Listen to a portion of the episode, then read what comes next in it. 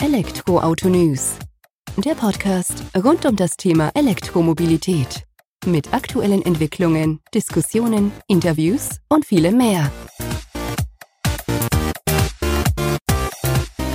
Servus und herzlich willkommen bei einer neuen Folge des Elektroauto-News.net Podcast. Ich bin Sebastian, freue mich, dass du heute wieder eingeschaltet hast, wenn wir uns mit dem Thema E-Mobilität beschäftigen.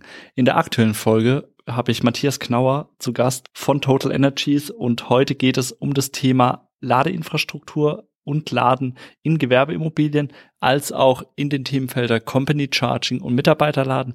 Übrigens ein Punkt, den das Unternehmen kostenfrei anbietet, also dem Arbeitnehmer, Arbeitgeber wird dafür nichts in Rechnung gestellt, außer den Einmalversand der etwaigen Ladekarte, die zum Einsatz kommt, wie man es aber von jedem anderen Anbieter am Markt eben auch kennt. Ansonsten verdient Total Energies am Strom, der verkauft wird. Insofern bestimmt ein interessantes Thema für Arbeitgeber, die sich mit dem Thema Ladeinfrastrukturausbau oder Ladeinfrastruktur im eigenen Unternehmen beschäftigen, beschäftigen müssen. Das wird immer mehr kommen. Wir reden hier von ungefähr 25 Prozent der Ladepunkte, die 2030 auf Arbeit vorzufinden sein werden. Von daher kann ich es nur empfehlen, wenn ihr zuhört, ein wenig mehr erfahrt von Matthias, der hinter die Kulissen führt, wie man das Laden auf Mitarbeiterparkplatz oder auch für Lieferanten ganz einfach simpel umsetzen kann, ohne da eigenen Kapazitäten oder Ressourcen zu binden. Wir gehen rein direkt ins Gespräch mit Matthias. Servus Matthias, vielen Dank, dass du heute die Zeit nimmst, dass wir uns mal wieder zu dem Thema Ladeinfrastruktur austauschen.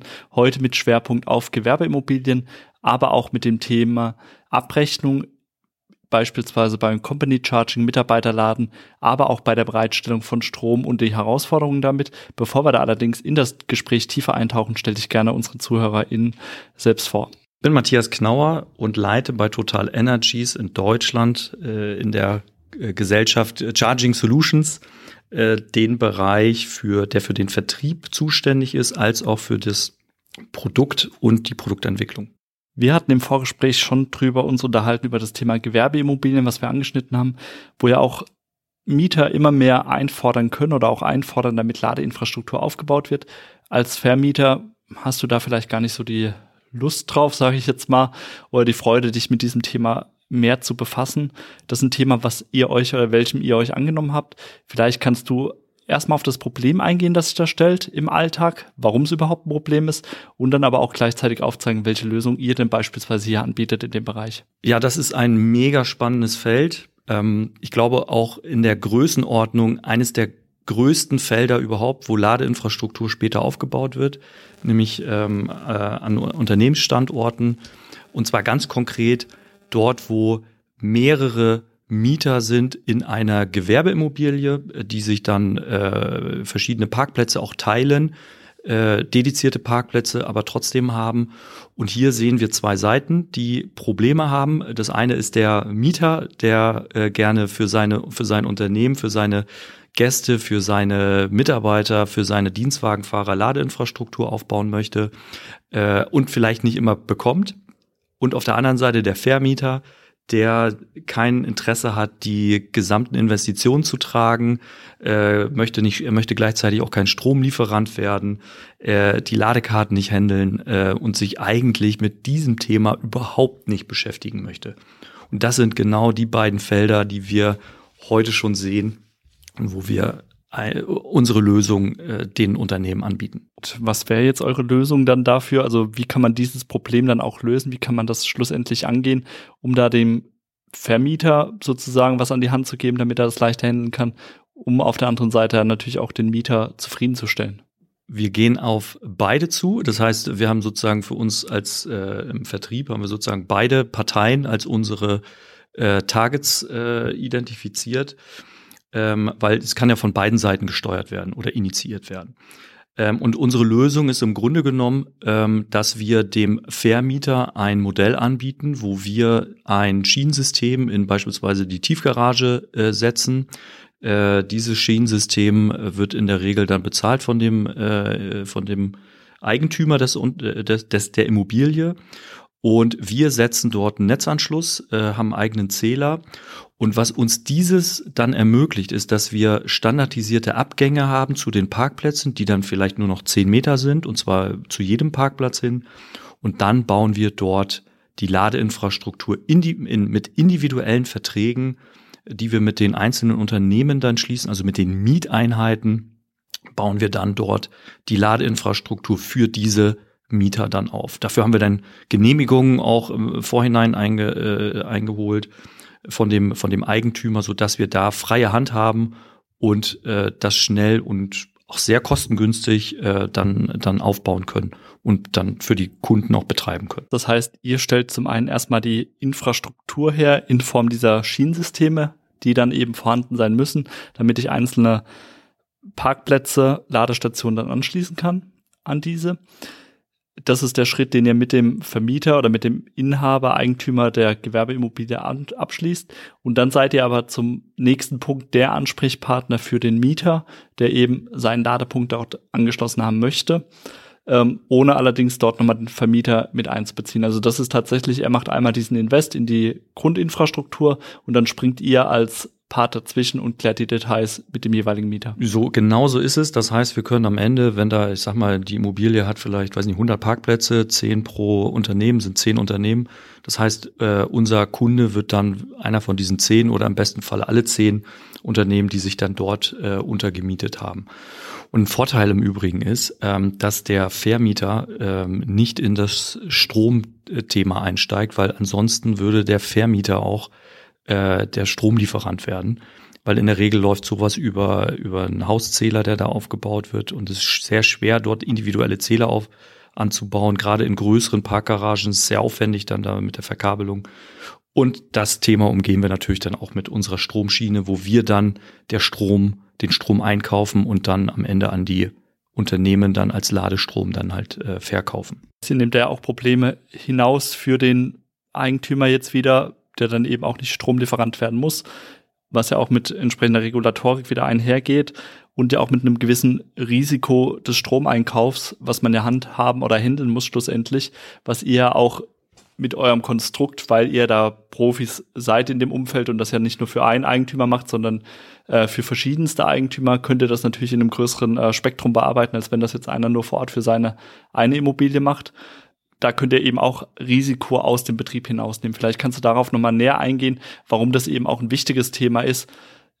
Unabhängig von der Ladeinfrastruktur, die ja aufgebaut wird, ist das ja auch ein Thema, was man nicht, äh, nicht beachten sollte. Nee, genau. Also wir haben halt auch viele Unternehmen, die einfach sagen, also viele Gewerbeimmobilien, äh, sind das dann in dem Fall, die sagen, also ich habe überhaupt gar kein Interesse, mich mit diesem gesamten Thema zu beschäftigen. Ich möchte den Strom nicht nicht zur Verfügung stellen. Ich möchte äh, ich möchte da kein Risiko eingehen. Ich äh, das ist für mich alles fremd und das ist irgendwie da habe ich vielleicht auch Angst vor, ja, äh, vielleicht auch unbegründet im Übrigen. Ähm, aber das ist trotzdem so, dass die die Unternehmen da einfach nichts mit zu tun haben wollen.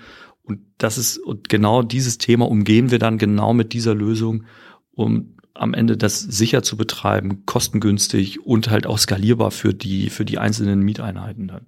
Dann sind wir ja bei dem Thema Kosten tatsächlich und auch Einnahmen für eure Seite, weil ihr macht das ja jetzt auch nicht, weil der ähm, natürlich wollte er E-Mobilität voranbringen und wollte auch was Gutes tun damit, aber schlussendlich muss ich das Ganze auch finanzieren. Da gibt's jetzt dann zwei Wege, wenn ich das richtig eingeordnet bekomme. Das eine ist diese Ladeinfrastruktur an sich, die über einen Einmalbetrag bezahlt wird von dem Eigentümer der Immobilie. Zum anderen verdient ihr dann wahrscheinlich an der Strombereitstellung sowie an der Ladeinfrastruktur. Vielleicht kannst du uns da noch ein Stück weit abholen, damit wir das Geschäftsmodell auch von eurer Seite aus dahinter verstehen. Ja, genau. Also natürlich, wir, wollen wie jedes andere Unternehmen natürlich auch äh, Gewinne erzielen. Das ist, äh, das ist natürlich klar. Ähm, und müssen wir im Übrigen auch und wollen wir auch. Und wie wir Geld verdienen, ist relativ einfach. Also natürlich verdienen wir äh, über die Koordination der Installation. Das ist natürlich auch ein großer Einmalteil, der da äh, passiert. Und ähm, auf der anderen Seite äh, ist, wollen wir natürlich äh, am Ende Strom verkaufen. Ähm, das ist das, wo wir hinwollen. Das ist das, was wir uns auf die Fahnen geschrieben haben. Ich habe es ja auch das letzte Mal im Podcast erzählt, wo wir gerade den Tender gewonnen hatten für Offshore-Windkraft äh, hier in der Nord- und Ostsee. Äh, das heißt, wir wollen Strom produzieren und verkaufen. Und das ist natürlich ein Geschäftsmodell, dem wir extrem stark hinterherlaufen.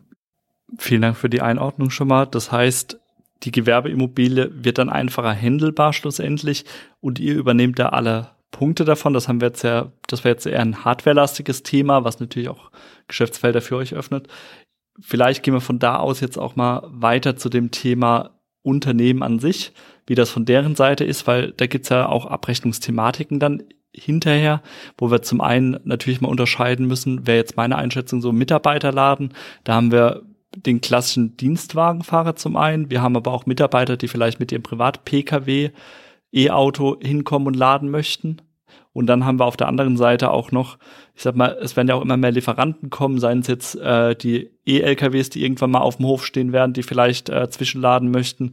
Wir haben Gäste, also Lieferanten, die zu Besuch sind, die äh, laden wollen. Das sind ja auch verschiedenste Themen, die wir haben. Vielleicht steigen wir da, wenn das für dich passt, ein mit dem Thema, ich würde sozusagen Mitarbeiterladen, was für mich in meiner Unterscheidung der Dienstwagenfahrer plus eben der Mitarbeiter mit dem privaten Pkw wäre ähm, dass du da das Problem aufgreifst oder nochmal ein Stück weit einordnest, wie ihr das betrachtet. Genau, nee, das ist eben nicht der Dienstwagenfahrer, das ist äh, der wirkliche Mitarbeiter. Jetzt stellt euch mal vor, also jetzt gehen wir mal kurz weg von der äh, Gewerbeimmobilie. Ja? Wir sind jetzt bei einem Unternehmen äh, und da gibt's nur einen Parkplatz und der ist für äh, Mitarbeiter als auch möglicherweise Dienstwagenfahrer. Ja? Also gibt schon äh, Doppel-Use-Case. Aber Jetzt haben wir da Ladeinfrastruktur, hat ein Unternehmen Ladeinfrastruktur dort selber aufgebaut, mit eigenem Geld, mit eigenen Mitteln, nicht öffentlich gestellt. Äh, und jetzt haben die die da stehen und jetzt sind ja die Dienstwagenfahrer, die da vielleicht laden sollen, für die das möglicherweise initial mal aufgebaut worden sind, äh, wurde, sind ja gar nicht jeden Tag da äh, und müssen auch vielleicht nicht jeden Tag laden. Und jetzt gibt's aber auf der anderen Seite die Mitarbeiter, äh, die ja auch elektrisch zur Arbeit fahren, die, ähm, die hier dann laden wollen. Und ähm, da äh, stellt sich die Frage, wie kann der Arbeitgeber den Mitarbeitern diese Ladeinfrastruktur zugänglich machen, ohne dass der, mit, dass der Arbeitgeber dem Mitarbeiter den, den Strom zahlt. Da haben wir im Moment noch, ich sag mal, äh, auch was das Thema geldwerter Vorteil angeht, haben wir auch noch ähm, Freiheiten, nenne ich das jetzt einfach mal so. Aber auch das wird irgendwann ausgeschöpft sein, das wird weggehen. Ähm, und dann wird plötzlich der geldwerte Vorteil ähm, sowieso steuerrechtlich äh, verfolgt werden. Und mal davon abgesehen, dass es halt auch viel Strom ist, der da verschenkt wird. Und wir haben jetzt eine, eine Lösung erarbeitet, dass wir sagen, okay, wir lösen das Problem, dass der Arbeitgeber das dem Mitarbeiter nicht irgendwie auf die Gehaltsabrechnung packt und da irgendwie Riesengehässel hat ähm, mit, mit dem mit dem Einfordern des, äh, der, der Stroms, ja, der da verbraucht wurde. Und da bieten wir, ich sage das jetzt mal eine vereinfacht, eine Ladekarte an, die halt im geschlossenen Segment nur für diesen Parkplatz äh, funktioniert. Und wir kümmern uns dort vollumfänglich um die Abrechnung mit dem Mitarbeiter und treten dort in einem Dreiecksverhältnis mit dem Arbeitgeber äh, auf. Wir äh, sammeln das Geld sozusagen von den äh, Mitarbeitern ein ähm, und geben das dann an den äh, an das Unternehmen weiter, so dass der keinen Nachteil hat, der äh, Arbeitgeber. Vorteil kann im Übrigen auch sein, dass der äh, Arbeitgeber hier äh, möglicherweise auch Strom subventionieren kann, wenn er sagt, okay, äh, von den, weiß ich nicht, 50 Cent, die das Strom, der Strom kostet, äh, subventioniere ich irgendwie 10 oder 20 Cent. Das könnte auch etwas sein, was möglicherweise äh, den Arbeitgeber attraktiv macht. Aber vor allen Dingen löst es erstmal im Kern das Problem der Abrechnung mit dem Mitarbeiter. Weil eben diese tiefen Integrationen beispielsweise in ein SAP-System oder auch ein anderes HR-System gar nicht gegeben sein muss, weil ja, ich sag mal, schlussendlich läuft das ja gar nicht mehr über das Unternehmen an sich, sondern ihr seid Ansprechpartner für den Mitarbeiter vor Ort und könnt die Probleme dann eben auch erläutern oder klären. Aber du hast eben auch schon gesagt, und das ist vielleicht auch nochmal wichtig zu betonen, der Preis wird von dem Unternehmen an sich bestimmt, den der Mitarbeiter für die Kilowattstunde zahlt. So ist es, ja. Also wir, der, der Arbeitgeber hat irgendeinen, also das Unternehmen hat irgendeinen Stromtarif, keine Ahnung, 50 Cent, sage ich jetzt mal, äh, brutto, äh, also netto irgendwas um die 40 Cent. Und er will das Geld irgendwie wiederhaben und ähm, dafür sorgen wir, dass er sozusagen diese, diese, äh, diesen individuellen Stromtarif, der dort vor Ort halt herrscht, ähm, äh, dann halt an die Mitarbeiter weiter verrechnet wird. Und ähm, das löst wirklich das ganz, ganz große Problem, was die Unternehmen halt heute haben und äh, wir umgehen damit ganz, ganz viele Probleme. Und ihr greift damit ja auch einen Wachstumsmarkt auf. Also wir hatten ja auch im Vorgespräch von der Nau GmbH die Marktbetrachtung für 2030 äh, betrachtet sozusagen. Ich will gar nicht in absolute Zahlen reingehen, aber rein prozentual gesehen wird hier halt auch gesagt, okay, die Ladepunkte werden sich 2030 zu 68 Prozent im heimischen Umfeld bewegen, zu gut 25 Prozent ein bisschen drüber auf der Arbeit. Wobei wir eben auch schon erörtert haben, äh, dass die Energiemengenverbräuche wahrscheinlich eher auf der Arbeit stattfinden als jetzt im heimischen Umfeld. Ja. Und damit greift er ja dem schon vorweg, weil er ja schon eine Lösung mit an die Hand gibt, die er dann auch, ich sag mal, mit dem Unternehmen, mit dem Wachstum an Ladepunkten vor Ort entsprechend skalieren kann. Ja, im Grunde genommen äh, haben viele heute schon einen Ladepunkt zu Hause, aber in Zukunft wird das ja nicht überall der Fall sein. Und ist auch heute schon äh, so. Ich habe gerade jetzt vor ein paar Tagen eine Pressemitteilung von der DAD, äh, DAT gesehen.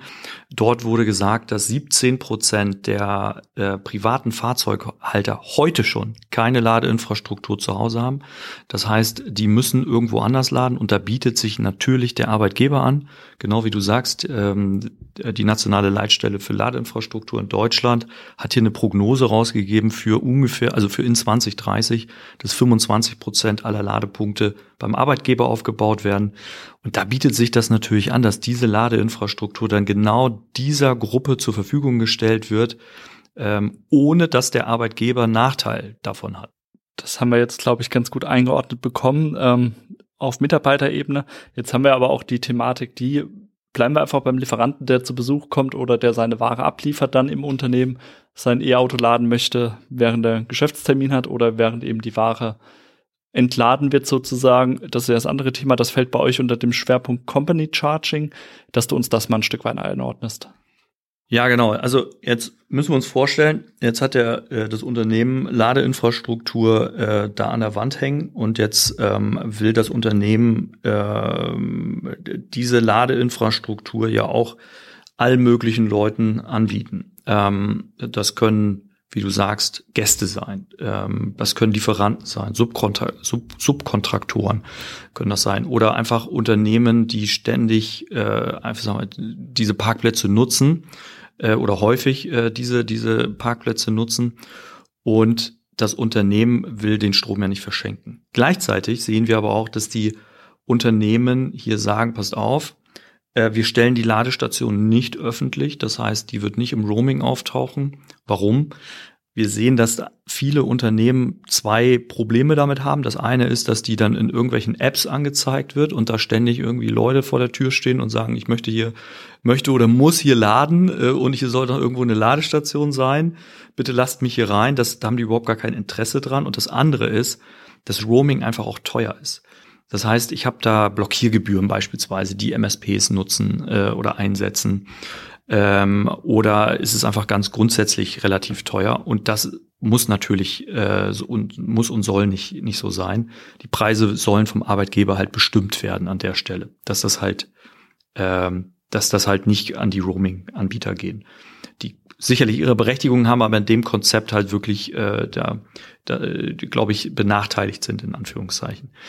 Genau, und da äh, kommt dann unser, unser Produkt ähm, äh, zum Tragen, wo wir sagen, okay, wir bieten ähm, keine B2C-Ladekarte an, sondern eine B2B-Ladekarte äh, und bieten das diesen Unternehmen, die ich gerade gesagt habe, ja, Lieferanten, aber auch Gäste, äh, bieten wir halt hier eine Ladekarte an, äh, um die Ladeinfrastruktur ähm, äh, ja, äh, nutzbar zu machen Genau, und das kann im Übrigen auch, äh, das kann im Übrigen auch passieren bei Ladeinfrastruktur in solchen Gewerbeimmobilien. Jetzt sind wir ein bisschen über in einer Überschneidung, ähm, wo wir da auch äh, solch, genau solche Use Cases haben. Ähm, wenn ein Unternehmen dem anderen Unternehmen das diese Ladeinfrastruktur zur Verfügung stellt, ähm, das kann auch Intercompany äh, könnte zum Beispiel sein, also zwischen Companies. Ist bei uns im Übrigen in Berlin nicht anders. Da haben wir auch ganz viele Companies, die zu einer Gruppe gehören. Aber das muss ja auch ja, ursachergerecht abgerechnet werden zwischen den Unternehmen. Ähm, und das ist auch so ein Ding, ähm, wo dann genau diese B2B-Ladekarte zum Einsatz kommt. Da ist aber schon der ausschlaggebende Punkt, damit es sich um regelmäßige Lieferanten handelt, weil ich gebe diesem Lieferanten ja gezielt die Ladekarte oder schließt diesen, ihr schließt diesen Vertrag dann eben mit diesem Lieferanten ab, damit er auch die Möglichkeit hat, da immer zu laden. mit diesem Zugang.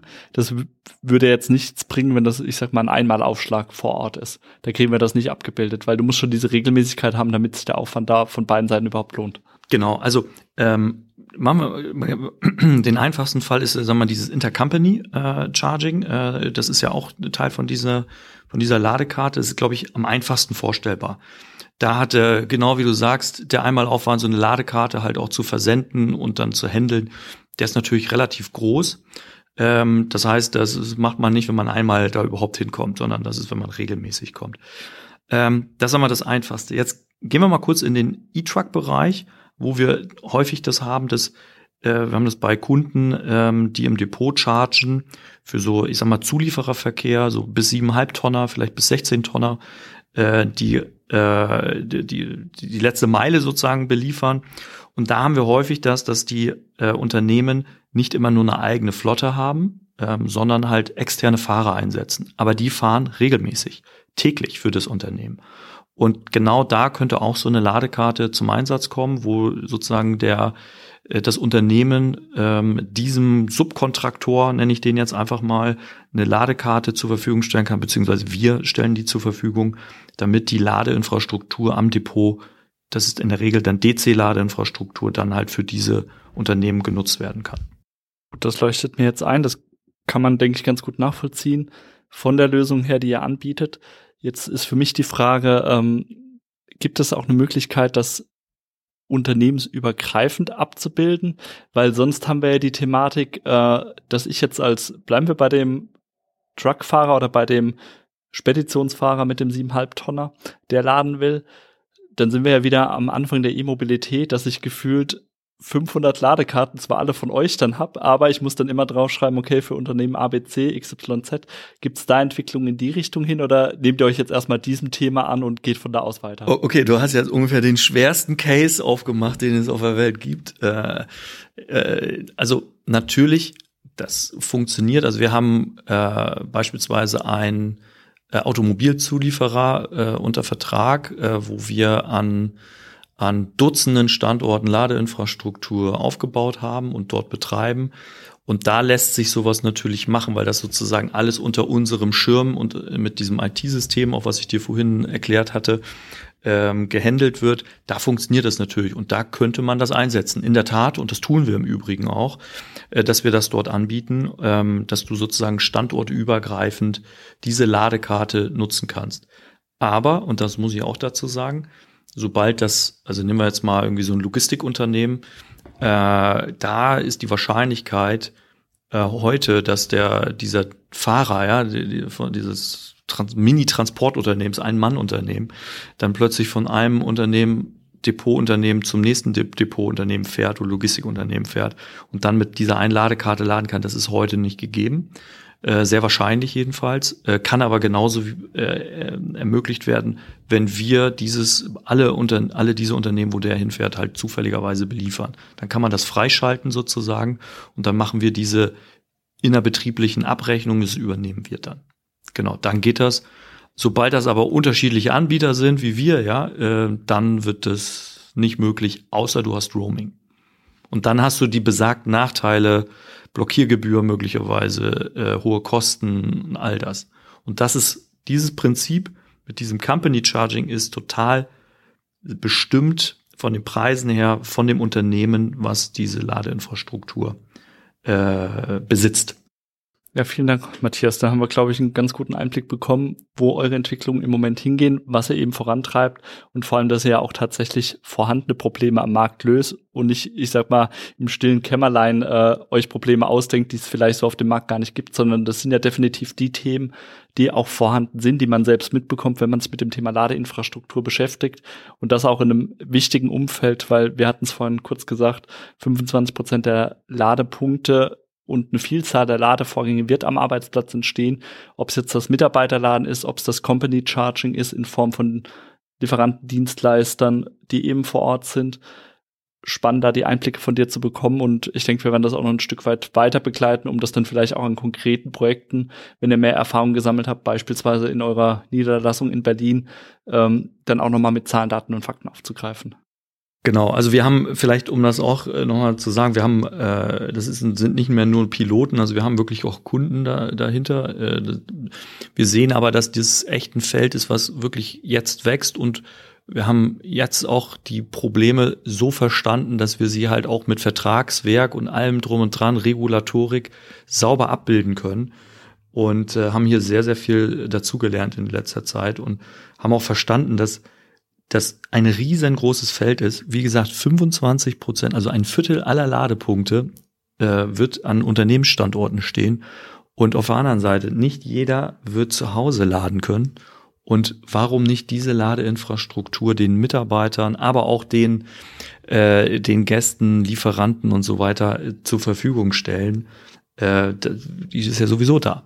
Ne? Da musst du halt nur die Abrechnung äh, lösen. Und ich glaube, ich habe das letzte Mal äh, die Analogie verwendet ähm, äh, mit der Transition von, von einem Tankstellenunternehmen, äh, dass wir heute an der Tankstelle ja zwei Parteien haben. Wir haben einmal die die, die Pumpe, ja, äh, für, für, wo Benzin und Diesel rauskommt und daneben Kassenhäuschen haben. Und bei, bei Unternehmensladen fehlt uns das Kassenhäuschen in der Analogie.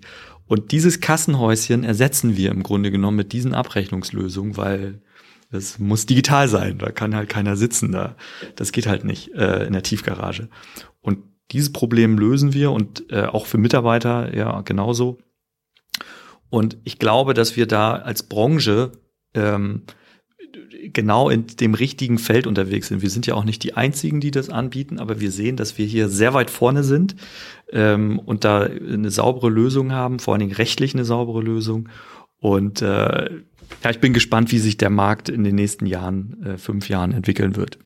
Ich war zwar jetzt schon am Ende, aber ich wollte es trotzdem nochmal aufgreifen. Ich finde eure Lösung insofern interessant, weil ihr diesen Part der Abrechnung rausnimmt, was ja auch wirklich ein Hassel ist, dann für die Personalabteilung, das dann abzubilden, in Systeme zu integrieren. Du hast damit auch wieder Komplexität, die du in das Unternehmen mit reinbringst, wo sich ja auch der Personalmitarbeiter, Mitarbeiterin gar nicht beschäftigen möchte, weil das ist gar keine Kernaufgabe, die haben wesentlich mehr zu tun, als äh, dass die Kosten richtig verbucht sind. Und wo ihr dann ja einfach rausnehmt, vor allem seid ihr auch Experten für das Thema Laden, und der Mitarbeiter hat damit ja auch direkt den richtigen Ansprechpartner, weil der Personal-Sachbearbeiter, Sachbearbeiterin wird ja auch nichts anderes machen, als das Thema aufzuschreiben und dann trotzdem an euch heranzutreten. Und damit habt ihr quasi diese Stufe schon herausgenommen. Ja, also ganz, ganz offen, das würde keine Personalabteilung machen. Also es sei denn, es ist irgendwie ein Großkonzern oder so, die dann sagen, wir wollen das integrieren in, in unser System. Das funktioniert dann natürlich. Äh, kann man alles sicherlich auch machen. Aber in der Regel, das, was wir sehen, sind halt äh, kleinere oder auch mittlere Unternehmen, die halt dann vielleicht nur fünf Mitarbeiter haben, äh, die das dann nutzen würden und dafür machst du ja keine riesen Schnittstelle auf zu welchem System auch immer. Und das lohnt sich ja gar nicht. Bei größeren natürlich, auch die haben auch nicht gleich 1000 Mitarbeiter, wo sich das lohnt. Das wird sicherlich in den nächsten, deswegen sage ich auch, es wird spannend, wie die nächsten fünf Jahre aussehen.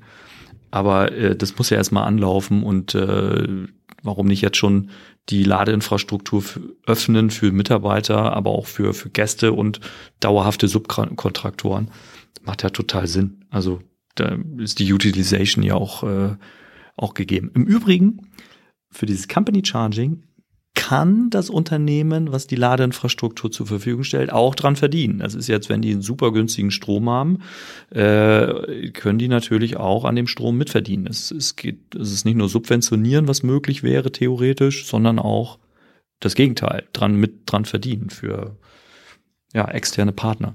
Was immer noch günstiger ist als Roaming möglicherweise.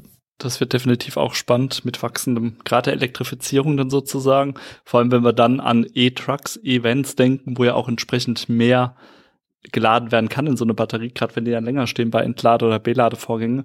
Also insofern sehr spannend, was ihr da aufzieht und definitiv ein Feld, was bedient werden sollte oder wird in dem Fall von euch und auch früher erkannt wurde. Von meiner Seite aus vielen Dank, Matthias, für die Einblicke, die wir hier bekommen haben in die verschiedenen Themen und bin gespannt und freue mich auf den nächsten Austausch mit euch. Vielen Dank für die Einladung, Sebastian. Ich komme sehr gerne wieder. Das war mal wieder aus meiner Sicht eine vollkommen spannende Folge hier mit Matthias Knauer von Total Energies, mit dem wir uns über das Thema Ladeinfrastruktur in Gewerbeimmobilien, aber auch zum Laden in Unternehmen für Mitarbeiter als auch Lieferanten und Besucher beschäftigt haben. Man konnte einiges mitnehmen, wie ich finde. Wenn du das auch findest, dann hinterlass uns gerne eine positive Bewertung bei iTunes oder Spotify, damit wir die Welt der E-Mobilität noch ein Stück weit mehr hinaus in die in Anführungsstrichen normale Welt tragen können. Dir vielen Dank fürs Zuhören. Mach's gut. Bis zur kommenden Woche. Ciao.